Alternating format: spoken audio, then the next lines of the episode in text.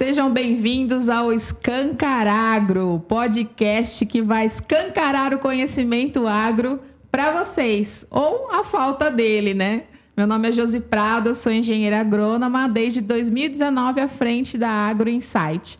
Tem aqui do meu lado o Rinaldo Grassi, também engenheiro agrônomo, cofundador né, e co-host aqui da Agro Insight também, do Escancar Agro. E por coincidência, meu esposo, também pai dos meus filhos.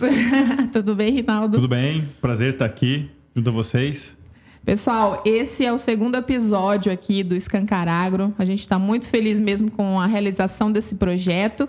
E hoje trouxemos o professor Ricardo Andrade para conversar aqui com vocês.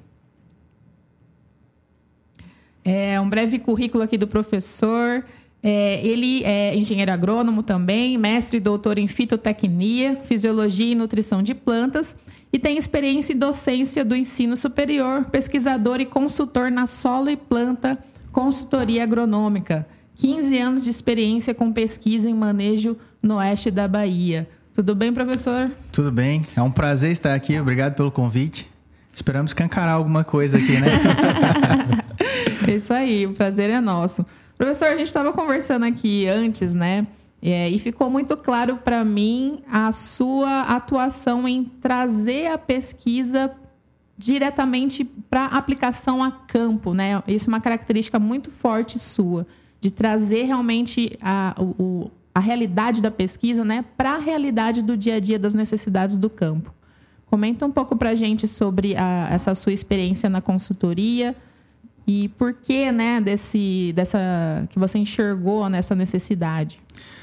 Bom, uhum. a, acho que a necessidade, ela no campo hoje a demanda por informação ela é muito mais ampla do que era num passado relativamente próximo, né, Reinaldo? Sim. Ah, as pessoas hoje elas são bombardeadas de informação e muitas vezes essa informação ela chega num nível sem critério. Não há uma fundamentação teórica, não há um processo experimental que realmente dê segurança ou legitime aquele, aquele produto, aquela tecnologia, ou aquela técnica de manejo.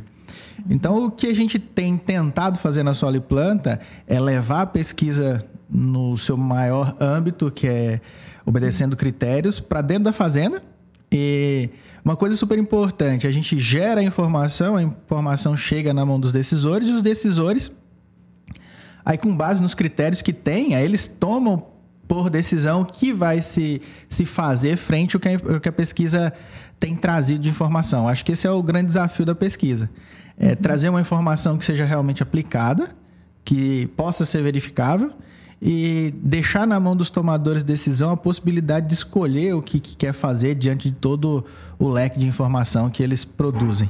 Uhum. Professor, um, estudar fisiologia vegetal sempre foi uma, uma aptidão sua, uma vontade, ou você foi fazendo por necessidade mesmo, por ver que era algo que estava o mercado estava demandando? A fisiologia, eu acho que ela é, eu particularmente tinha uma, uma, apreciação muito forte por genética. Então, uhum. assim, eu sempre tive uma, uma, uma, vontade muito grande de cursar alguma coisa relacionada à genética. Uhum. E a partir do período que eu avancei dentro da, da, da faculdade, até mesmo na carreira já mais profissional, todas as respostas que eu buscava não estavam na genética, estavam na fisiologia. Então eu fui obrigado a falar assim: opa, vamos fazer um desvio de rota aqui, porque as respostas que eu preciso eu não encontro na genética, vou encontrar dentro da fisiologia. E lá por volta de 2009, 10, tinha um, um parceiro chamado Sérgio Barraca e ele foi me apresentou um livro que chamava Ecofisiologia Vegetal, do Latte. Uhum. E aquele livro ele foi basicamente o que definiu de fato assim: ó, vou ler esse livro, eu li o livro e eu olhava assim e falava assim, não, as respostas que eu quero e o que eu quero fazer tá basicamente tudo dentro desse livro. Então, daqui para frente é a fisiologia que eu vou seguir e daí para frente foi. Entendi. Foi tranquilo. E ela, é, e ela é base, né? Ela é, é. Ela é cerne aí para todo tipo de cultivo, né? Até queria perguntar assim, dentro da fisiologia, o que, que seriam parâmetros ou, ou é, teorias, né? É, bases que poderíamos aplicar em praticamente todos os cultivos, assim? Ah, eu acho que se você pegar, por exemplo, dentro da fisiologia, e, e é super interessante essa sua pergunta, porque assim, hoje a gente tem pouquíssimos materiais de fisiologia aplicada. A gente uhum. tem muito mais material uh, de uma fisiologia muito mais teórica e pouco aplicável. Hoje a gente vê alguns destaques na ciência nacional aí crescendo, o Fagan, o próprio André Reis e outros pesquisadores aí trazendo essa fisiologia aplicada muito mais à prática. Mas hoje o que eu vejo muito assim de o que, que a fisiologia hoje traz de uma forma muito importante para a gente modificar o sistema de produção. Primeiro é um entendimento sobre o que, que a planta passa nas condições de clima adverso. Acho que esse é o primeiro ponto de vista que é importante estudar. Porque se a gente for olhar, por exemplo, no passado, no passado muito próximo, a única coisa que a gente não conhecia bem no sistema agrícola era a planta. Se você fala assim, uhum. assim, você, você conhece todos os números de solo. Sim. Ah, faixa de clima ideal, tudo, vai acontecer isso, vai acontecer aquilo. Tá aí o biótipo. Pô, de três em três anos a gente muda a genética. E aí, eu vou ter que reaprender tudo de novo? Então, a fisiologia em si, ela era o aspecto mais desconhecido. E hoje, a gente vê que ela tem ganhado uma expressão e as pessoas estão se especializando muito nela. Ah, você uhum. é um uhum. exemplo disso. Usa muita fisiologia para fazer link de manejo, para ver clima, para fazer isso. Uhum. Então, acho que entender o que o clima faz sobre a planta, eu acho que foi um dos avanços que a fisiologia trouxe muito forte. E depois, agora, a gente vem conhecendo os biótipos. Então, uhum. hoje a gente começa a entender, ah, o que está se produzindo nessa planta, nessa condição? O que que não está, o que que está, o que que a gente estimula, o que que a gente não estimula. E aí vem as técnicas de manejo. Tudo baseado numa teoria muito básica. Uhum. E a gente percebe assim, né? Uma coisa são as pessoas que têm uma aptidão, que gostam uhum. de estudar e tudo mais, mas a gente tem percebido também no mercado, entre os profissionais, digamos assim, até em vendas, por exemplo, né? É, que, que, precisa ter mais esse conhecimento. Parece que hoje em dia uh, até os produtos estão vindo, vindo mais tecnológicos, né? É, e parece que está aumentando a, a, necessidade, a demanda por, por se aprofundar nesse tipo de, de matéria, né? Como que você vê essa evolução? Ou você acha que sempre esteve aí, mas agora o pessoal está acordando? Eu acho que, que é interessante porque assim a gente começa a compreender os fatos e, e a primeira pessoa que a gente tem que, que comprar a ideia é a gente. Eu acho que, uhum. que esse é o desafio. Então, por exemplo, quando você traz muita tecnologia em um produto, uhum. o primeiro cliente é você. Então, o profissional que vai trabalhar com isso, ele precisa se diferenciar para ele compreender o que ele está fazendo. Uhum. Ah, cada, vez, cada vez mais a gente vê que, que tudo aquilo que se aplica dentro do agro, ele vem de um processo tecnológico de conhecimentos aplicados que muitas vezes as pessoas que trabalham diretamente nem compreendem. Uhum. Então, quem tem sucesso? O cara que compreende bem sabe usar a ferramenta. Então, eu acho que o desafio é do profissional. Primeiro, ele tem que comprar a ideia que ele está vendendo ah, tanto a gente na pesquisa tem que comprar a ideia de que aquilo pode funcionar, assim como o cara que tem um produto tem que comprar a ideia que aquele produto possa funcionar também. E aí daí para frente fica mais fácil. Só que uhum. quando você compreende a ideia, aí gera um, um quadro em branco. Tipo assim, poxa, porque você é um ser cheio de dúvidas. Uhum. Então, essas dúvidas é que levam você a se movimentar, a buscar mais informação. E à medida que você adquire essa informação, o diferencial a nível de campo vai ocorrer, porque você começa a ser o cara que, além de ter um produto, além de ter um conhecimento, você também é o cara que consegue aplicar o produto e consegue aplicar o conhecimento. Exatamente, isso vai bater na é. performance do produto. Exato. Na melhor aplicação e na performance dele. Exatamente. Um... Professor, a gente estava brincando ontem, né, conversando sobre o que, que a gente é, porque assim, a, o intuito também do Escancaragro é a gente aprender, né? A é. gente está aqui meio egoísta, aproveitando, sempre vamos trazer convidados em que a gente vai poder também aprender pessoalmente, né? Uhum. E quando você fala em fisiologia vegetal, digamos, quais são os cinco conceitos básicos que um profissional precisa saber na ponta da língua ou, tipo, nem conversa com você? Ah. Nossa, muita gente já reprovou por causa desses cinco Bom, eu acho que, de cara, uh, um conceito básico que a pessoa tem que ter é fotossíntese. Sim. Uh, esse é, é o conceito mãe da fisiologia. Uhum. O segundo conceito que eu acho que é mais básico ainda são as relações hídricas. Uhum. Uh, um terceiro conceito, eu acho que é a parte de metabolismo, metabolismo primário e secundário. O quarto, eu já acho que é a parte hormonal. Uhum. E o quinto e último é aplicar isso a campo, que eu acho que é o mais desafiador.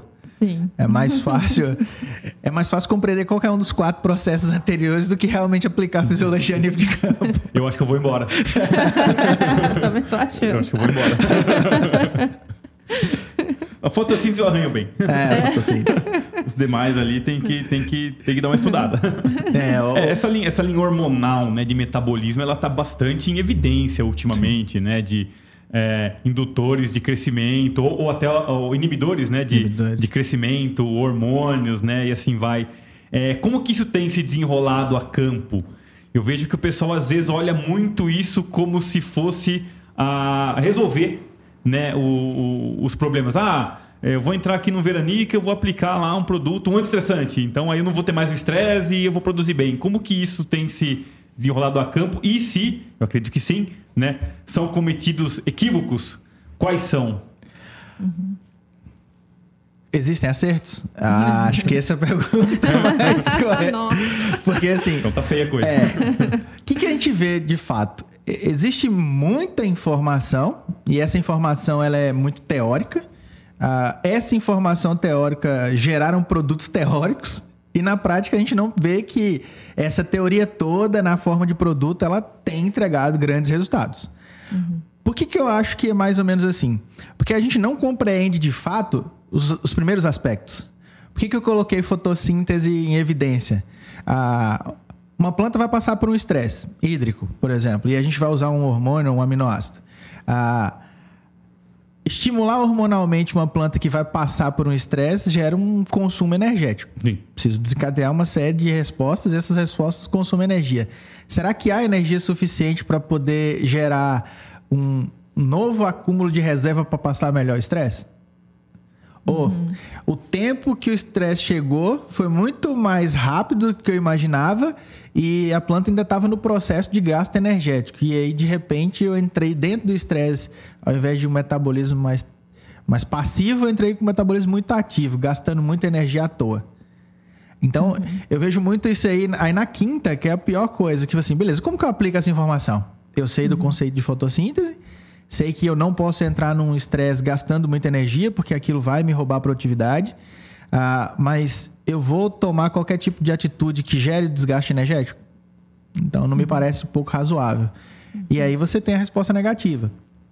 E aí vem o outro cenário, que é o cenário mais propício, que é mais aplicável, que tem a maior frequência de respostas, só que é o cenário mais, mais difícil, que é o cenário de que tudo está perfeito, mas pode haver o estresse. Uhum. É, eu tenho que tomar a decisão agora. Então eu não posso evidentemente, ter o estresse daqui cinco dias para tomar a decisão hoje. Eu tenho que ter feito o dever de casa anteriormente. Uhum. Só que, muitas vezes, é injustificável a, a, a, utilização de alguma tecnologia em função de que a incerteza é muito grande. A gente não tem uma, uma meteorologia tão assertiva à disposição instantânea do produtor. E, e, a gente costuma falar que assim, a planta geralmente percebe de 7 a 10 dias o estresse antes dele ocorrer. Então você vem aqui, toma uma decisão essa semana, só que ela já percebeu que vai estressar. Ela já se mobilizou para outra coisa e você tá lá forçando ela, ou aumenta a fotossíntese aí. Não seria uhum. esse o caso plausível.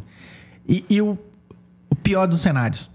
O pior dos cenários que eu vejo assim, em relação ao estresse, é a retomada do, do processo ótimo.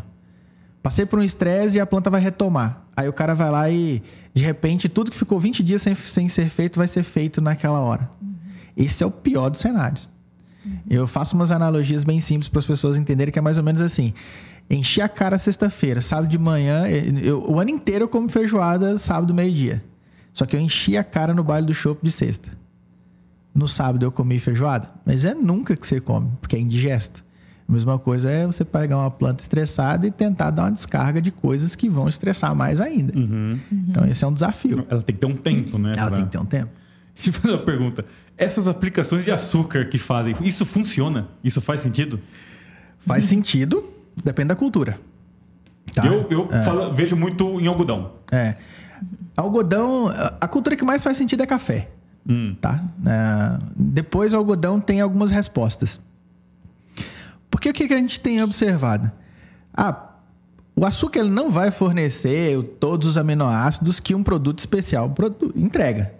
Só que qual que é a grande questão? Você tem no açúcar uh, um gradiente osmótico muito forte.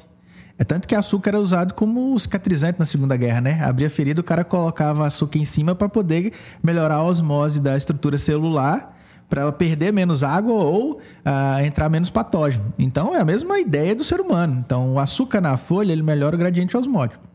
Só que ele não vai uhum. ser um fornecimento tão grande de aminoácidos ou vai ter a função do aminoácido específico.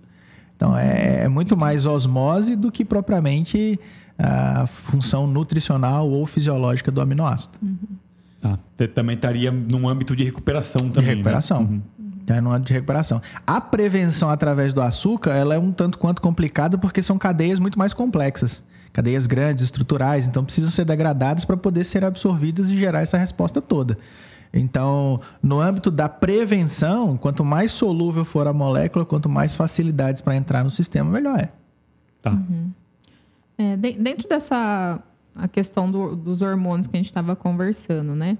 É, duas questões que me vêm assim. Mesmo com todos esses erros, você é favorável a ter produtos assim à mão na propriedade para você utilizar conforme é, o, sei lá, o consultor da área, tá, né, daquela área ali? Ou você acha que existem outras formas de você é, induzir esse hormônio na planta que não precise você estar colocando isso diretamente? Como que você... Quando eu penso em hormônio em si, uhum. ele é um, um tanto quanto perigoso, tá? Uhum. É, porque assim, a gente não tem noção exata do volume hormônio que eu preciso pela relação massa. Uhum. Então, qual que é a primeira preocupação que eu tenho? Massa de planta. A, a gente observa muito que as doses são muito, tra muito travadas. Então, se eu tenho uma planta que tem 100 gramas de massa, eu tenho uma planta que tem 500 gramas de massa. A relação hormonal dela é igual? Não é. Uhum. Então não existe um ajuste, uh, efeito dose-resposta para a gente saber exatamente qual que é a real dose de hormônio que eu preciso para cada quilo ou matéria seca que eu tenho. Então, para mim, esse é o principal agente que dificulta o uso do hormônio a nível de campo e por isso que os, os resultados oscilam muito. Um outro ponto é qual que é a, a, maior atividade fisiológica dessa planta no momento que você vai aplicar esse produto? Ela está com uma planta de soja, por exemplo, ela está no período juvenil? Ela está no período reprodutivo? Qual fase do período reprodutivo? Porque, naturalmente, o hormônio eles se, eles se equilibram à medida que a planta neutraliza o efeito de um através da síntese de outro. Exato. De repente, eu jogo uma quantidade absurda de um, desequilibro o outro. Quanto tempo demora para equilibrar isso? Você pega, por exemplo, vamos pensar em ácido salicílico, por exemplo, que é um dos hormônios endógenos de maior volume pela matéria seca e que é responsável por sanidade. De repente eu jogo lá um produto que tem um, um indicativo muito alto de ácido jasmônico, por exemplo, durante um tempo vai ser antagônico ao ácido salicílico. Será que isso não promove mais doença? Uhum. Então, as implicações da aplicação hormonal, elas são muito além de que cresceu, produziu, etc. Tem um monte de coisa a mais. Uhum. Mas eu, eu, o que, que eu tenho visto? Produtos mais complexos, que aí pode haver hormônio ou não, pode ser indutor hormonal ou não, pode ser a o próprio ácido salicílico, a própria citocinina e etc. Eh, a gente tem que ter. Eu, eu sempre brinco com os meninos assim, ó, pelo menos 20 a 30% de uma área você vai precisar. Porque você sempre tem um estressezinho ali que você precisaria. Só que é o tipo de coisa que você tem que ter no barracão. Uhum. Não dá tempo de você ir lá ver e falar: ah, não, depois de amanhã eu aplico. Se você percebeu e acha que hoje faz sentido, faça hoje. Daqui uma semana é outra, so outra soja, outro algodão, outra cana, qualquer coisa. Uhum. Já não é mais aquela ideia, porque o time é muito muito estreito dentro da fisiologia. Dentro das pragas é muito maior. Nós poderíamos, uh, a gente poderia admitir que a planta ela sabe o que ela está fazendo. E se sim, né, se for uma, uma, uma resposta afirmativa, não teria alguma base que fundamentasse para ela mesma decidir o que, que ela teria que produzir? É, tipo assim, ah, ah, eu vou aplicar lá gibrelina. Uhum. Um exemplo, né? Não, não vou aplicar giberelina. Eu vou aplicar um, um, um, produto de base que ele é anterior a, a, qualquer hormônio. E uma vez que a planta tenha esse subsídio dentro dela, ela vai decidir, não, é, giberelina eu vou fazer, mas é um, é um tanto disso. Oxina eu vou fazer mais para lá. É, etileno para cá. Existiria alguma coisa nessa linha? Essa teoria ela é muito bacana.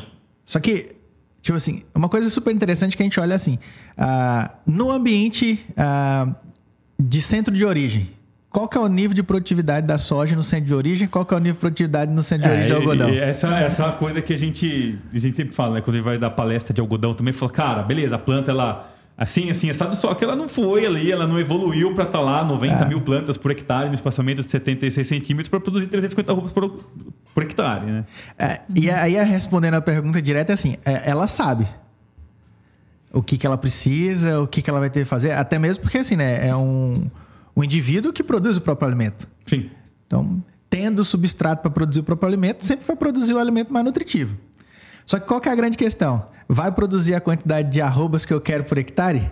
Às uhum. vezes, tipo assim, esse processo de saber exatamente o que está fazendo é para entregar um potencial que não é o que nós humanos queremos que ela entregue.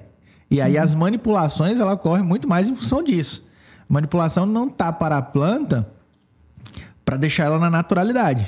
A gente traz as interferências para a planta para tirar ela da zona de conforto. Porque eu até brinco com os meninos na sala, falo assim: qual é a planta que produz mais? A planta estressada ou a planta no, normal? Ah, a planta normal, né, professor? Nunca.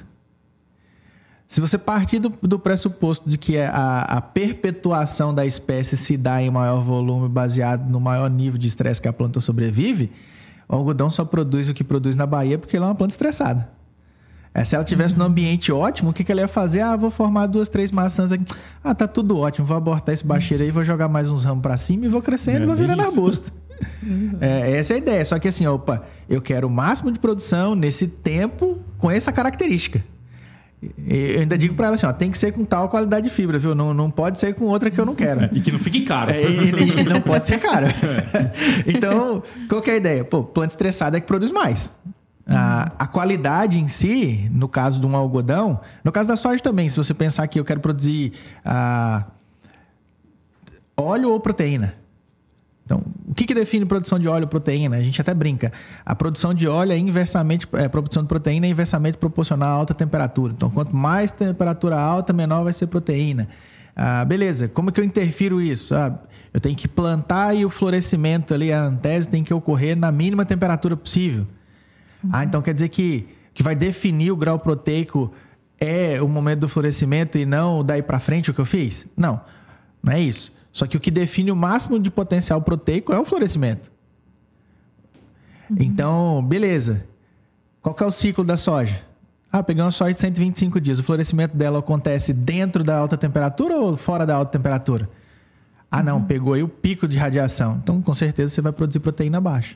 Não é à toa que nós vemos produzindo cada vez mais proteína mais baixo, porque nós estamos encurtando os ciclos, e aí o período juvenil é muito curto, e nós entramos florescendo nos períodos mais próximos dos dias mais quentes do ano. E também estamos migrando muito para um hábito de crescimento ah. indeterminado. Né? Você já não tem mais a, aquele florescimento, vamos dizer, teori, teoricamente, né? todo, dia todo mundo no mesmo dia. Né? Você todo já mundo. tem ali um escalonamento de, de, de, florescimento ali na, uma planta, né? Você pega o algodão, por exemplo, a gente tinha o alto sombreamento, porque é daquele formato pinheiro. Pô, desapareceu quase aquele formato pinheirinho. Beleza.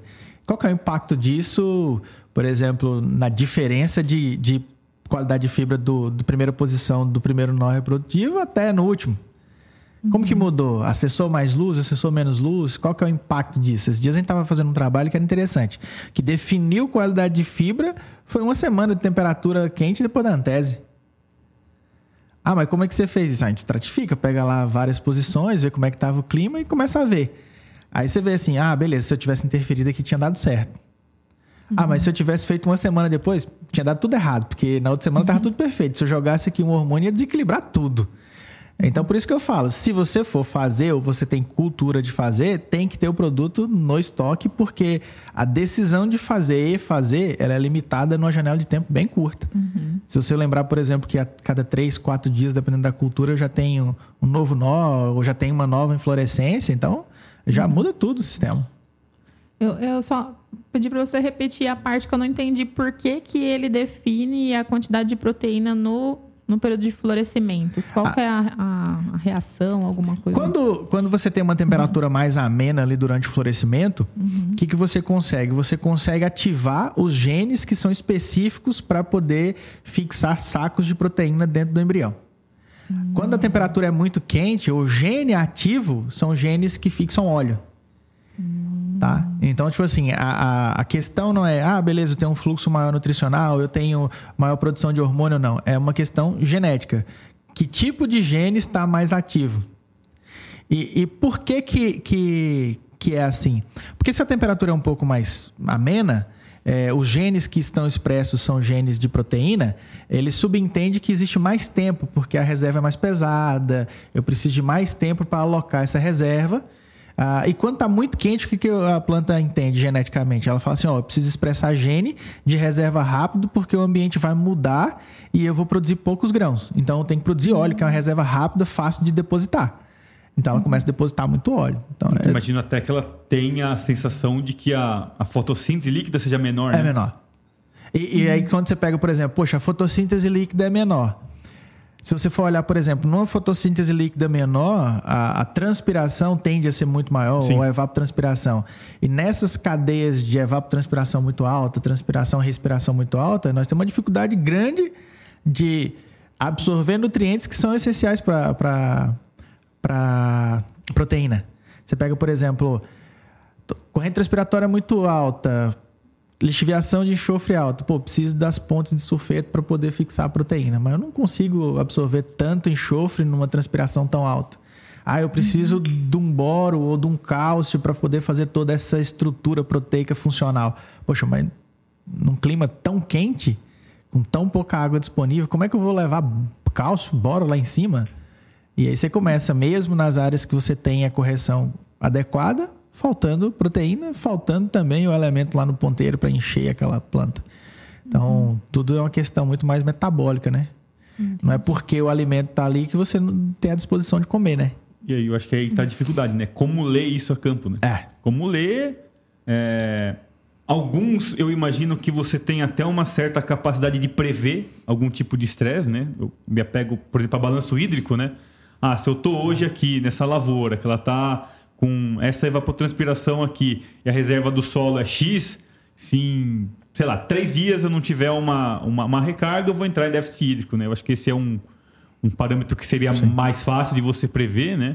Mas, por exemplo, quando você já entra para esse lado de radiação e temperatura, já fica muito mais difícil é de difícil. você. Uhum. E, e, se você pensar, por exemplo, no biótipo, Pô, tem uma, um material que é extremamente piloso eu tenho um material que tem a folha bastante serosa. Como que ele se relaciona com a radiação? É totalmente diferente. E aí ainda tem um impacto maior ainda. Como que ele se relaciona com a cauda de pulverização? Tem óleo, não tem? Consegue se dissipar maior, não, e, e, a própria planta vai... É, a, a, a, folha, né, em determinado momento, a, a planta vai priorizar para ser uma planta um pouco mais serosa ou não naquele momento. Né? Você vê muito isso, por exemplo, em algodão, quando você pega esses ambientes é, tá nesse período mais nublado, mais chuvoso, você vê que a folha é fina, né? Fina. Diferente de quando você tá lá num ambiente já mais seco, né? Bastante luz, você vê que a folha é grossa, né? Então a própria é... planta vai meio que ajustando isso aí, né? É, essa, essa, coisa que você fala de, de fina e grossa é muito interessante, porque assim, nós fizemos um ensaio faz pouco tempo. É até uma coisa que a gente tem que publicar esse ensaio porque ficou muito legal. É, o que, que mais impactou para nós aqui na, na Bahia em termos de tá muito quente ou está numa temperatura agradável, só que o solo está um pouco encharcado. E aí a gente começou a ver, não, mas não tem lógica, nós não temos frio. Nós não temos frio. E aí a gente começou a estudar a friagem do solo. Cara, no, nos nossos ensaios a gente começou a ver que o grande problema nosso para o algodão é frio no solo. Não é alta temperatura na folha. A gente falou, pô, mas. Doideira. Olha o impacto louco disso. A deformação do sistema radicular. Por exemplo, o ano passado foi um ano clássico, absurdamente. Ah, não, o sistema radicular não se desenvolveu por falta de, oxi... por falta de oxigênio, porque tinha excesso de água, etc. Lixiviou muito e vai, vai, vai. A gente começou a ver, cara, a, a temperatura do solo para o ano passado na cultura do algodão e para esse ano em algumas situações, principalmente Rosário ali que choveu 3, 4, 5 dias, a friagem no solo era maior do que a planta precisava para desenvolver o sistema radicular. Porque a gente tem, tem muita ideia de, de, de tem, temperatura do ponto de vista externo. Mas e a temperatura do ponto de vista interno? Qual uhum. é a temperatura da água que essa planta está absorvendo? Porque aí uhum. variações de meio grau, 0,2 graus, ela, ela é muito diferente. É, beber água quente, é, beber água fria, E a gente está pensando no, no, no, numa planta que basicamente ela bebe água ou bebe nutriente através de diferença de potencial. Sim. Quanto que essa água, no estado mais quente ou mais frio, altera essa diferença de potencial? Quando a gente pega para temperatura quente, a gente tem noção, porque ah, evapotranspiração, a, a, a fotorrespiração, etc e tal, a gente já sabe o que, que não leva. E para o ambiente de friagem na água? A gente não tinha muita certeza. O ano passado mostrou para nós, é muito pior. A planta realmente não consegue não só aqueles cruciais da alta temperatura, mas ela não consegue quase tudo. Uhum. E aí, um elemento, por exemplo, que foi. E, e, você deve ter visto muita gente falar, por exemplo, de ah, tive deficiência de ferro e ninguém nunca viu deficiência de ferro. Pô, mas o solo tá rico em ferro. Uhum. Aí o solo friável lá, aí você não tem ferro mesmo. Uhum. A safra passada foi a safra 21, 22, né? É. Você que está nos ouvindo aí no ano de 3040, só para você se situar, foi uma safra aí bem, bem, bem interessante mesmo, né? Desse ponto de vista aí de alternância climática, né? De muita chuva no início, depois é, atrasando, né? O, o, ciclo de desenvolvimento, depois cortando chuva, ela foi bem. Ah, oh, umas coisas muito estranhas que você pega. O, o cara me falou semana passada que ele tinha plantado uma soja de 120 dias e o ano passado deu 160. Aí uhum. você fala assim, porra, se, se eu não escutasse o cara falar e acreditar no que ele estava falando, dificilmente eu acreditaria que eu alongaria 40 dias num ciclo de 120. É, difícil uhum. mesmo. Você fala assim, onde que ocorreu isso? Ah, ali em Baianópolis. E por incrível que pareça, é, eu tive na região e era todo mundo colhendo e a única soja verde que tinha era desse cara. E a gente achava, tipo assim, plantou uma soja muito tardia. Cara, como é que o cara planta uma soja tardia desse tanto aqui em Baianópolis? E ele falou para nós, não, não, uma soja normal. Ela só se alongou. Caramba. Aí você vai falar assim: ah, tudo que é conceito de fisiologia que você aprendeu até hoje, joga fora. Ninguém, ninguém explica isso. É. Que, que é uma coisa muito interessante que assim, você pega, por exemplo, o que eu sei é válido para quê? E eu sou muito modesto nisso, tipo assim, o que eu sei é para onde? É para dentro das áreas que eu estudei. Ah, saiu daqui fazenda 20 km de diferença. Qual é o sistema de manejo de solo do cara? Não sei. Então, o que eu fiz, não sei, nem se aplica lá. Pegando esse gancho aí que eu, eu acompanho, que acompanho nas redes sociais lá e vejo bastante publicação né, de resultado, assim, em várias delas ali que você expõe alguns trabalhos, né? Coloca ali os resultados, você finaliza ali falando de. É bom, esses aqui são os dados, nananana, mas é importante que o produtor ele, ele, ele gere os dados dele, ele vai lá e ele faça os trabalhos dele, né? E como que o produtor a nível de campo ele pode fazer de uma forma descomplicada esses tipos de trabalho e ele chegar às conclusões justamente nessa linha, né, de não na minha fazenda, nesse meu sistema, nesse meu manejo, para ele estar tá seguro, né, do, do, do, lado que ele vai seguir. Cara, eu, eu acho é... obrigatoriamente tem que ser uma pesquisa clássica. Não. E até aproveitando a pergunta dele para perguntar se você tem clientes produtores ou se é mais empresas. Não, a gente do ponto de vista de produtor, eu acho que todo produtor ele tinha que ter a mini estaçãozinha dele. Uhum. Ah, você vai aplicar o rigor científico que a gente aplica? Não. Deve aplicar? Não. Por quê? Porque se você vai tentar replicar o que um pesquisador sabe fazer, vai te passar, vai te faltar muita base teórica para você conseguir extrair o dado da maneira que o pesquisador extrai. Então, assim, se você vai fazer sua faixa, duas faixas, três faixas, tudo é válido. O que, que a gente tem que. O que, que eu sempre falo pro, pro, pro produtor? Você tem que ter critério de avaliação. E produtividade, que é o que sempre todo mundo vai medir, isso não é critério de avaliação. E, e, não é nenhum parâmetro que eu levo em consideração muitas das vezes. Você pode ver que a maioria das coisas que eu coloco lá, grande parte nem traz produtividade. Porque a gente está é, acostumado com meias verdades. Poxa, você plantou a soja, você botou tantos quilos de fósforo, você planejou o potássio, você planejou a variedade, você planejou a data de semeadura, população, tudo. Vai ser o produto X feito naquela hora que vai ser totalmente responsável pelo aumento de produção? Me parece muito. É muita prepotência de um produto X ou Y, Z falar assim: não, eu sou o cara que desencadeou toda a resposta produtiva. Na verdade, toda a resposta produtiva é fruto de um manejo. Talvez o produto XYZ, ele naquele contexto de manejo, ele faz com que o manejo seja potencializado. E quando eu tiro ele, ah, o manejo não é a mesma coisa. Mas também se eu tirasse aquele fósforo que está dentro do manejo, será que o produto X performaria do mesmo jeito? Às vezes não. Então, eu sempre brinco assim, por que, que eu recomendo o produtor a fazer os testes? Porque para aquele manejo que ele faz, as tecnologias podem se encaixar ou não. E aí você não precisa de todo o rigor científico para provar se uma tecnologia encaixa no teu manejo ou não. Só que só produtividade não gera isso. Por exemplo, um efeito que eu sempre falo para as pessoas. A gente sabe que quanto mais rápido se desfolha uma cultura naturalmente, menor é o potencial produtivo. Por quê? Porque ela é uma cultura que foi exaurida muito cedo. Então, ao fazer um produto XYZ ou usar uma tecnologia XY e de repente você ganhou cinco dias a mais de folhas verdes, a probabilidade de você ter maior enchimento de grão é muito maior.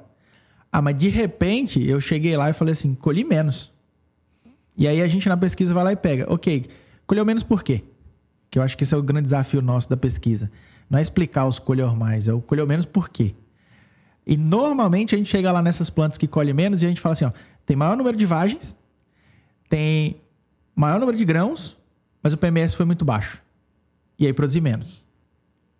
Aí quando você vai na testemunha, que é o padrão do cara, aí fala assim: ó, é, eu tenho menor número de vagem, eu tenho menor número de grãos, o PMS foi muito alto e eu produzi mais do que o ensaio lateral. O cara simplesmente pode falar assim: ah, beleza, isso não funciona que é o que a gente mais escuta. Uhum. Mas se eu devolver a pergunta, você teve mais vagens, mais grãos. Se você tivesse fertilidade suficiente para encher essas vagens e esses grãos na mesma proporção que você tem para encher o que você tinha naturalmente é o padrão do seu manejo, quanto mais você geraria de produção? Ah, não, se eu enchesse isso tudo aí, eu teria uma produtividade altíssima. Então, o teu problema não é o produto. O produto até se encaixa no teu manejo. O problema é que você não tem fertilidade suficiente para atingir aquele teto que a sua planta geneticamente tem de potencial para uma área como a sua. O produto ele até te aumenta a caixa, mas você não tem material para preencher essa caixa. E aí você fica naquela dúvida, beleza, o produto é bom ou não é ruim? Não. As tecnologias elas têm uma função, mas eu sempre brinco. Entrou no mundo da fisiologia, não existe como baratear custo. É, é simples assim. Não existe fazer fisiologia achando que você vai diminuir custo de produção. Por quê? Porque a fisiologia em si, ela aumenta a demanda de consumo. Toda vez que eu manipulo fisiologicamente uma planta, normalmente, em 90% dos casos, eu aumento a demanda de consumo. E ao aumentar a demanda de consumo, a, a gente percebe que você vai ter que investir mais. Às vezes você vai precisar de calcário, às vezes você vai precisar de gesso, às vezes você vai precisar de fósforo. E aí vem uma outra história. Ah, para que nível de produtividade nós estamos usando a fisiologia? Porque para níveis muito básicos, de média de 50, 60 hectares, qualquer coisa te dá 50, 60 hectares, desde que seja o básico bem feito. Mas eu quero romper a barreira. Quando, quando eu falo para a pessoa assim, você quer romper a barreira produtiva, você não está brigando com genética. Genética você já comprou um potencial. Você não está uhum. brigando com manejo. Manejo você já estabeleceu o que você quer fazer. Você está brigando com uma coisa que é muito maior, que é o clima. Quando você ganha, quando você produz 100 sacos, você não é eficiente no manejo. Você é eficiente em entrar no aspecto climático que te rouba grande parte do potencial produtivo. Então, por isso que eu falei, tipo assim, ah, beleza, qual que é o grande desafio? É entender o que aquele biótipo está sentindo naquele ambiente. Uhum. Esse é o grande desafio. E como que eu condiciono o ambiente para esse biótipo estar muito mais tranquilo, estressado o suficiente para gerar alta produtividade num clima muito adverso? Uhum. E respondendo a sua pergunta sobre se nós temos clientes produtores para isso. Uhum. Hoje, nossa janela de clientes é mais ou menos assim. Que consome a nossa pesquisa tem uns 18 clientes. Uhum. Através de consultoria, de resultados, a gente montar as estações dentro das áreas do produtor. E empresas, a gente trabalha aí mais ou menos com umas 60 empresas. Aí uhum. as empresas têm vários leques. Hoje a gente tem as empresas que nos buscam para registro de produto tem as empresas que nos buscam para ajudar a desenvolver melhores tecnologias e tem as empresas de validação. É mais tranquilo. E, em diversas linhas, é. Hoje Nutricional. A gente, é. A gente separa mais ou menos assim. O Paulo, Paulo Saran fica com pragas e doenças. O Wilton fica com é, nematóides e plantas daninhas. E aí eu cuido do restinho que sobrou por aí. Genética, inclusive. Genética, cultivares. cultivares, etc. A gente, só que a gente, a gente não testa genética nem de algodão nem de milho. É basicamente só soja. Entendi. Uhum. Uma... A gente comentou sobre balanço hídrico, né? O quanto que é importante essa informação até para você um, planejar, né? Uhum.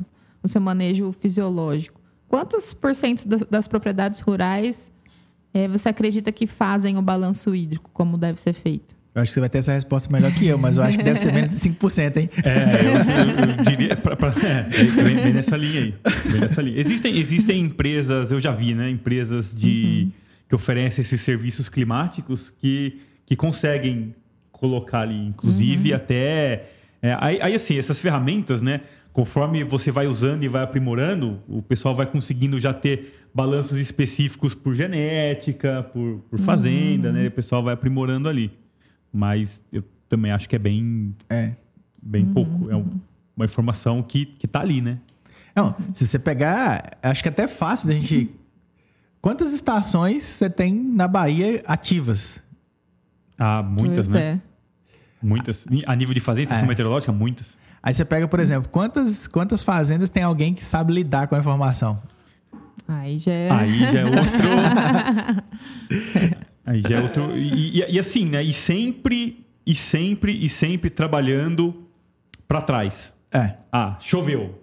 Ah, fez isso, fez aquilo. Dificilmente você vê o uso para frente, né? Seja para projetar um, um, cenário de curto prazo, que seja cinco dias, uma semana, o que, que eu vou fazer nessa semana baseado com o que aconteceu? Muito é, pouco. Essa, essa afirmação é bem legal, porque assim, a gente é muito reativo, né? E acho que no, nos últimos 15 anos, meu primeiro trabalho em 2007 em fisiologia, nos últimos 15 anos, nos últimos dois anos, a gente foi chamado para poder fazer algo no sentido de, ah, vamos prever. Todo mundo chamava a fisiologia, ela chamava para explicar alguma coisa que aconteceu de errado. Uhum. Beleza, o, o, o, fisiologista ele sempre era visto como o cara que deu fito. Ah, o que, que pode ter causado a fita? O que, que eu faço? Tem, tem recuperação? Não tem. Ah, nossa, o PMS dessa soja foi baixíssimo. Por que, que aconteceu esse PMS baixo? Algodão, a qualidade de fibra foi horrível do algodão esse ano. O caroço não deu PMS. Por que, que aconteceu isso? É, eu acho que mudou muito isso. A, a fisiologia ela veio muito mais para próximo. E hoje a gente fala, por exemplo, ah, tá lançando a tecnologia nova. A gente consegue dizer mais ou menos qual que é a funcionalidade dessa tecnologia. E aí o que, que a gente pega? Transfere como a gente falou lá. Ah, nós testamos, ela tem essa função. Teste na sua localidade, veja se o seu manejo, se a tua tecnologia se enquadra com isso. Se se enquadrar, é uma tecnologia importante. Se não se enquadrar, ainda não está preparado para usar isso. E é bem simples. Porque eu sempre brinco com os caras. Uh, a gente está vendo muito áreas de 100 sacos. Sim. Picos uhum. de 100 sacos de soja. Só que, se nós formos observar, a média é 67. Isso. Uhum. Então, o que se faz para 100 sacos não necessariamente vai ser benéfico à área que produz 67. Ainda não é a área para manejo de 100 sacos onde se produz 67, de média. E para ter 67, nós estamos falando também que vai ter área de 30, né? Exatamente. Uhum, uhum. Então, assim, eu acho que existe um range de tecnologia e quem tem que usar tecnologia de ponta são pessoas que têm manejos de ponta que viabilizam o uso dessa tecnologia. Agora, o, que, o cara que está lá na, na abertura de área, no preparo de solo, cara, o macro é a preocupação primordial. Ele está no outro cenário, né? É. Tá no outro. Então, acho que esse é o grande desafio, é entender que a fisiologia, ela funciona, ela é aplicada, ela tem produto, ela tem tudo, mas cada cenário é um cenário. Uhum. Não é para todo lugar a mesma coisa. E aí a grande chave disso daí é realmente o manejo do solo em primeiro lugar, né?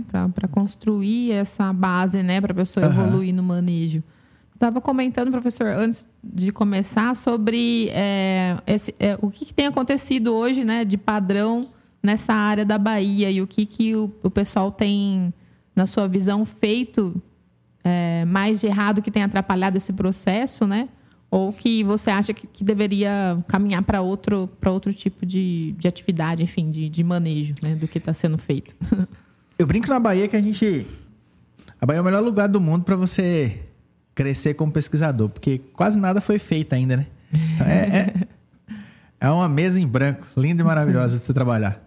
Se você pega, por exemplo, qual que é o índice de fertilidade adequado para a Bahia? Boa pergunta. Uhum. Você pega assim, ah, qual, quais são os padrões de fertilidade? Não tem padrão. Cada... É, é, é o que a gente escuta é. falar, né? Ah, é tanto de fósforo, é tanto de potássio, é tanto de cálcio. Aí você pega, por exemplo, ah, vamos estudar a fertilidade de solo. Nós temos um, um tripé, biológico, físico e químico.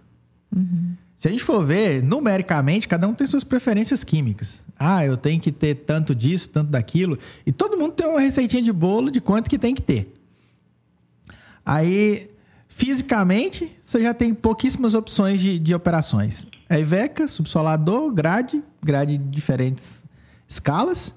Então, para a física do solo, você tem isso. Aí você, agora, entre aspas, surgiu há 20 anos atrás o advento das braquiárias, né?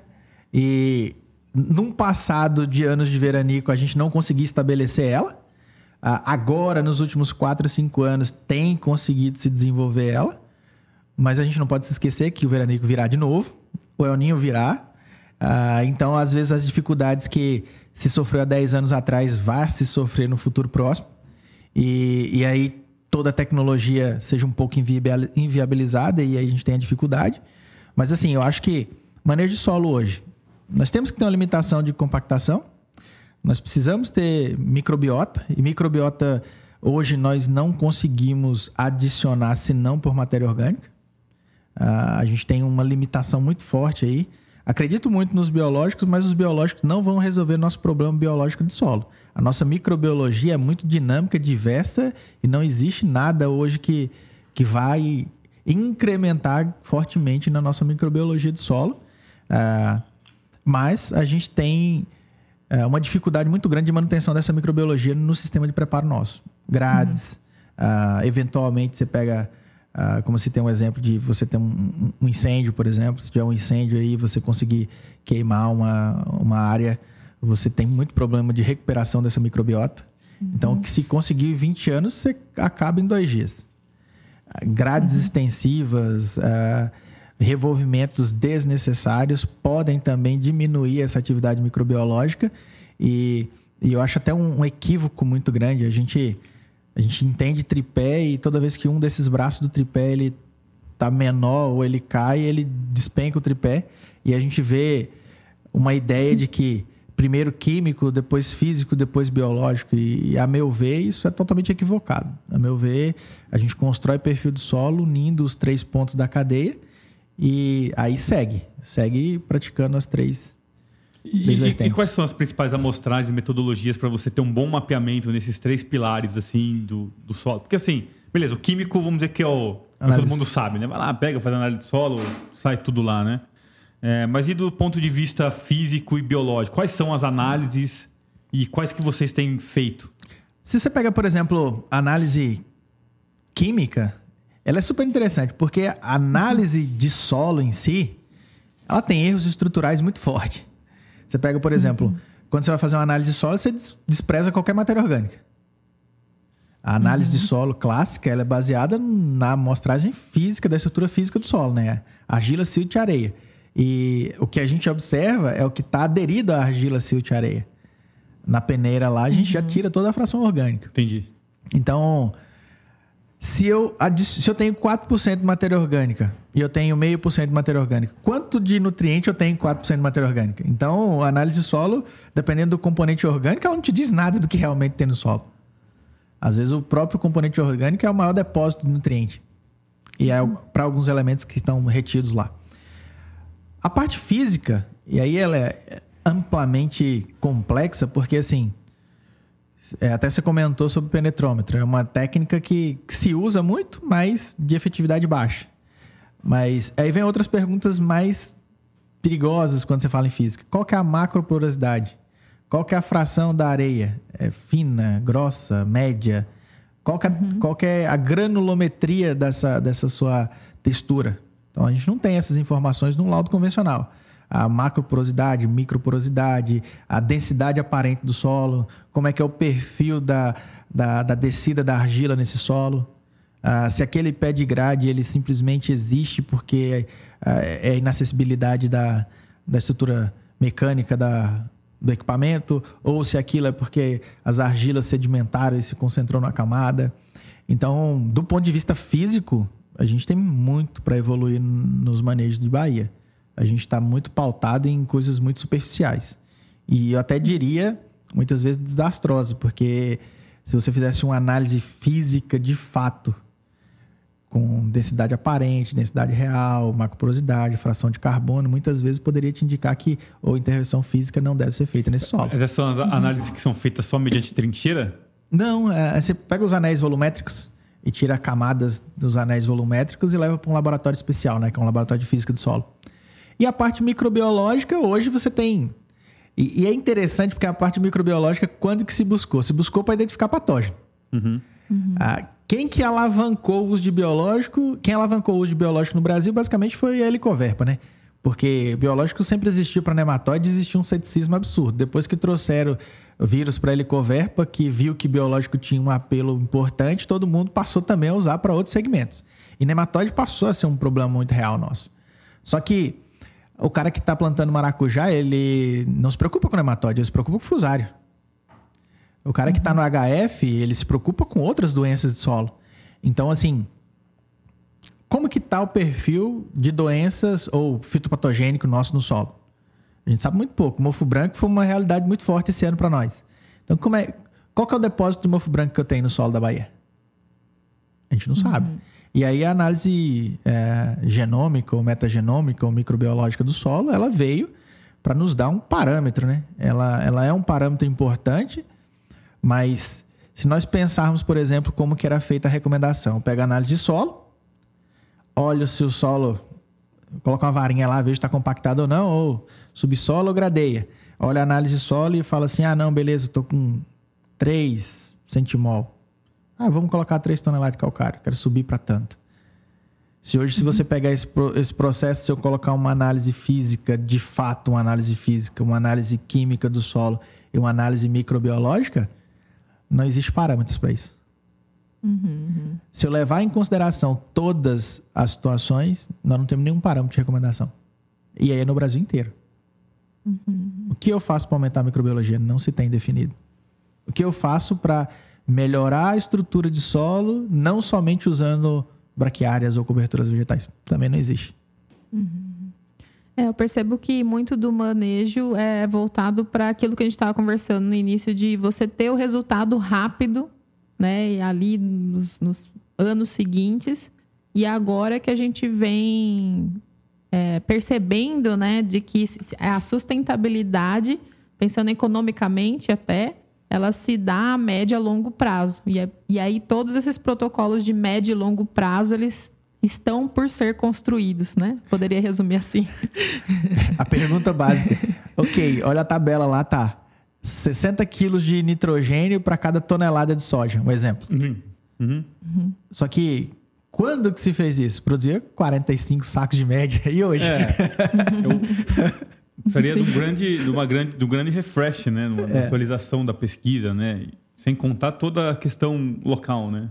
Porque eu uhum. gosto muito, acredito muito nas análises de, de, de, banco de dados, né? Ver se isso consegue trazer uma resposta, né? Mas é, ou pelo menos começar, né? Dar, dar um norte ali. Porque uhum. a, a, a, aí vem a pergunta, né? Ah, beleza, não tem esses parâmetros, não tem nada. Quem que está fazendo? Quem que vai fazer? Vai ficar a cargo uhum. de quem? Quando que vai ter? Uma coisa que eu acho muito estranho aí é Brasil. Essa é uma coisa que eu acho do Brasil é um problema sério nosso. Ah, a gente, quando questiona ah, qualquer que seja nesse negócio, parece que a gente está sendo meio que ingrato com os pesquisadores do passado. É, não tem nada a ver, né? É. é. E, e, cara, se a gente sabe o que sabe, é porque alguém fez lá atrás. É. Só que aquela velha premissa, né, do que trouxe até aqui não vou te levar para frente, é, ela é válida. Hoje, por exemplo, se a gente tiver que refazer do zero, a gente tem que ter a consciência que chegamos até aqui porque alguém pesquisou até aqui e a gente tem que dar a devida importância aí ao Novaes, uma Lavolta, etc Sem e tal. Dúvida. Bota os caras no pedestal que é deles, eles construíram até aqui, mas daqui para frente, o que, que nós estamos fazendo? Ah, mas lá atrás ah, já se estabeleceu que era assim.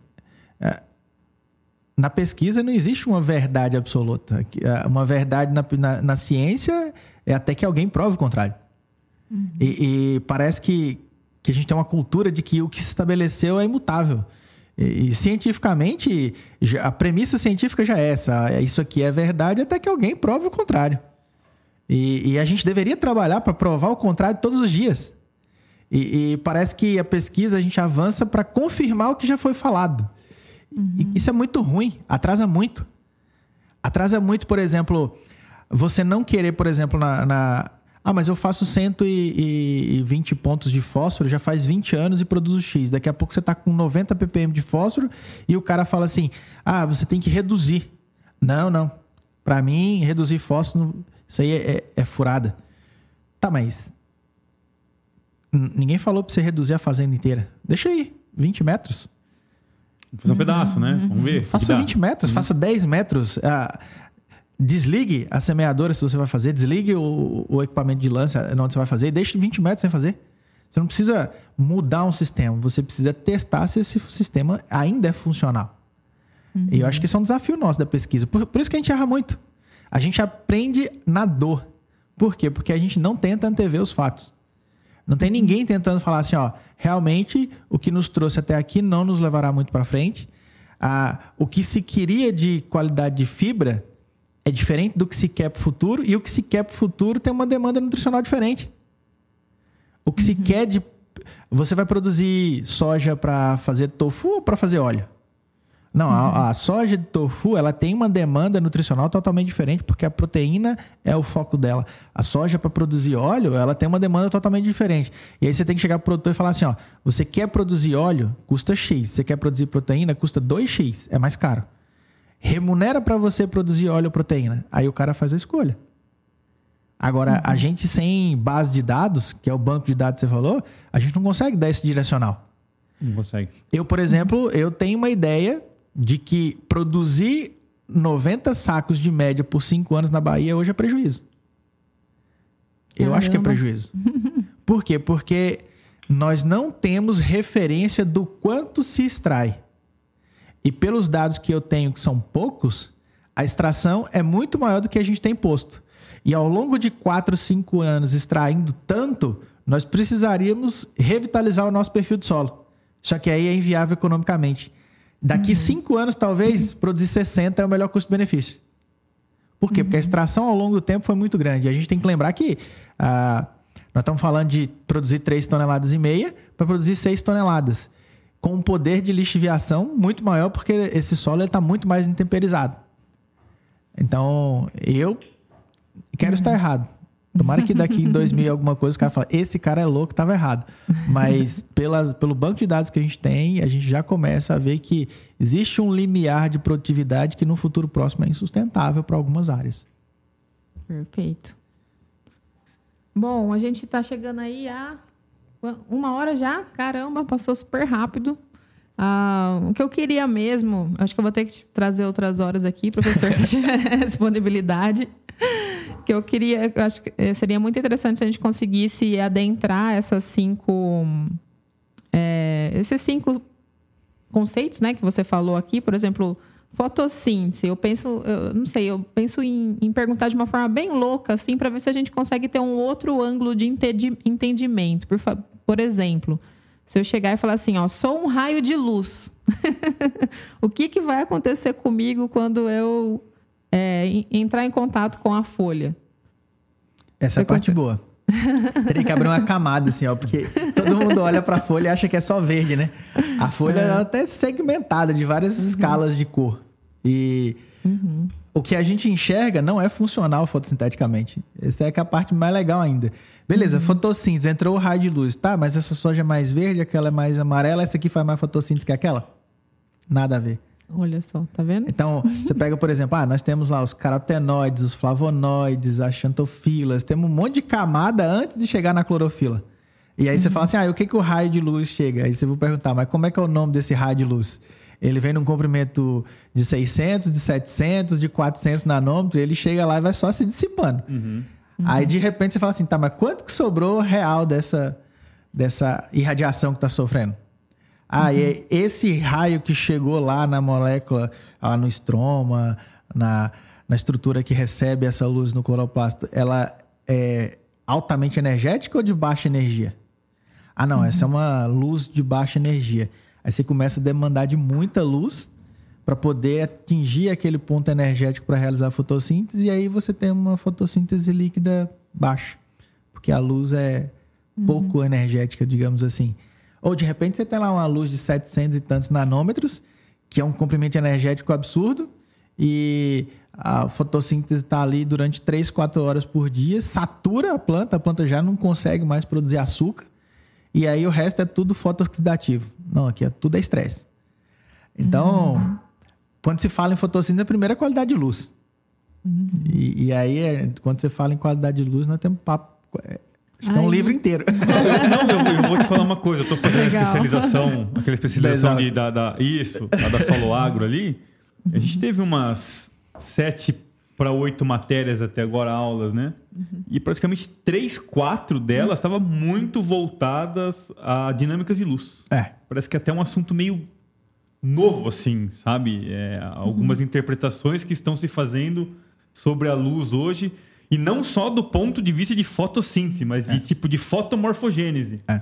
Não usando a luz, pensando na luz somente como um componente de fotossíntese, mas assim, uma, uma, uma planta que está recebendo luz, que outros processos ela vai desencadear por reconhecer que ela está sob luz. E aí depois uhum. por N espectros, né? Ou N qualidades de luz ali.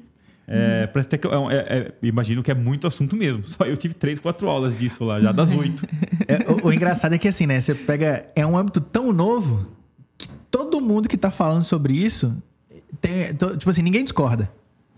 Uhum. O que que acontece? É evidente e todo mundo tem que provar suas teorias, mas assim, é tão novo que a gente, durante muitos anos, a gente ficou muito atrás nesse processo. Por que, que a gente começou a estudar muito célula? Célula, célula, célula, célula, desenvolver, aí entrou as tecnologias uh, de análise morfológica, celular, microbiológica, tudo, anatomia celular, criamos tudo. Até a física da célula a gente identificou. Aí de repente começou a falar assim: tá, mas célula só é funcional sob luz. Uhum. Opa, vamos ter que voltar pro básico, vamos ter que estudar luz agora. e aí, tipo, beleza, tudo que se sabia agora tem que se provar qual luz é, é, faz aquilo que a gente já sabe. Uhum. E aí é difícil, não, não é fácil. É doideira. E é, e é interessante ele, o, o, tipo, o jeitão do fitocromo ali, é. né? Ele funciona, quando você pega ele, ele funciona exatamente igual um interruptor, né? É. Tipo, o jeito dele. Uhum. Tem luz, ele vai lá e vira a chavinha, né? Tá. Não uhum. tem luz, ele desvira a chavinha exatamente igual aí a processo de energia mesmo, de energia uhum. elétrica. Né? Tem um negócio interessante, por exemplo, você está falando de luz. A Chapada Diamantina aqui está produzindo a ameixa e, e maçã. E eles, eles sempre passavam por aquela dormência, tanto ou luminosa ou térmica, para poder gerar a inflorescência na maçã. E aí nós falamos de hormônio. Aqui eles substituíram tanto a térmica quanto a de luminosidade por hormônio. Então eles uhum. aplicam o hormônio, o hormônio interpreta que aquilo é um sinal que só haveria se houvesse luz, e aí começa a desencadear o processo de florescimento. Caramba. Então, tipo assim, tem uhum. desdobramentos N. Uhum. É, quando eu falo em luz, os desdobramentos são muito grandes. Muito. Muito legal. Então, Isso é um desafio. Fica o convite para voltar obrigado. mais vezes. Vamos falar só de luz. Vamos falar só de luz a próxima vez. Bahia tem qualidade de algodão, ah, todo mundo justifica a luz. Mas qual a luz da Bahia? Ninguém nem sabe qual que é a luz de fato da Bahia que gera, né? Às vezes tem um espectro de onda aí que é muito mais prevalente que a gente não conhece. Exatamente. É muito. Muito legal. Professor, agora para finalizar, a gente fez uma sequência que a gente chama de sequência espinhosa. Depois, se você. É, enfim, depois você vai olhar, uhum. né? E ver o que você acha. Mas a gente fez. Sabe aquele bate e volta? Bate a gente fala uma palavra, você fala a primeira coisa que vem na cabeça. E a gente chamou de sequência espinhosa porque tem os principais temas que estão rodando a mídia hoje no agro. E eu acho que é importante, já que estamos no escancaragro. É, agora eu vou sofrer gente... do meu mal, né? Sincericídio. É. a gente poder tratar desses temas, né? Sempre com luz da ciência. Sim. É sempre interessante. Vamos lá. Uh, desmatamento. A Bolívia. É, acho que não tem que discutir. Terra indígena. Ah, acho que é um critério muito mais direito. Uhum. Reforma agrária. Necessária. MST. Ilusão. Fazendas verticais. Futuro. Inteligência artificial. é, imparável. Mudanças climáticas. Dúvidas. Pressão internacional. Globalização. Pesquisa brasileira. No agro? Isso. Evolui. Uhum. Políticas para o agro. Incipientes. Agro do Brasil em relação ao mundo? Sustentável. Perfeito. Aí, ó, foi bem, pô. Foi é, ótimo. Foi ótimo. é, o agro eu acho que. Professor. É, é. O, o, grande desafio é quando você fala nessas questões políticas, né? Porque. É. Uhum. O, o, nosso agro, ele é muito voltado para a produção. Eu, por exemplo, tipo assim, eu me envolvo pouquíssimo nessas questões políticas, porque eu acho que assim, acho que a gente deixa a nossa contribuição naquilo que a gente é bom. Então, beleza, eu procuro evitar o máximo possível discussões de âmbitos que eu não conheço. E aí eu prefiro falar assim, ah, beleza, é uma questão de direito. falar pro direito. É isso aí. E, professor, para finalizar, deixe seus contatos aí, como o pessoal te encontra nas redes sociais, conhece o seu trabalho. Bom, a gente eu, eu, sou novo no mundo das redes sociais, uso pouco, mas assim, a gente tem Instagram, é, Ricardo de Andrade. Uh, a gente tem o Instagram da Soli Planta também. A gente tende a começar a trabalhar mais ele. E nos meus contatos pessoais, e-mail e, e telefone, vocês podem encontrar lá no Instagram, uh, Ricardo de Andrade. E obrigado pela oportunidade. É isso aí, a gente que agradece. A gente que agradece aqui, né? A é. aula. É isso aí, nós que ganhamos aqui. Deu certo, cumprimos nosso objetivo. Cumprimos, né? então, esse foi o Ricardo Andrade. Agradecer a participação aqui. Com certeza vamos chamar mais vezes. E fique atento aí no próximo episódio do Escancaragro. É, siga a gente aí nas redes sociais, Agro Insight. Ah, nas principais redes sempre é barra agroinsight, tudo junto, minúsculo, para você ficar sabendo quando vai sair o próximo episódio. Obrigada e até a próxima. Valeu.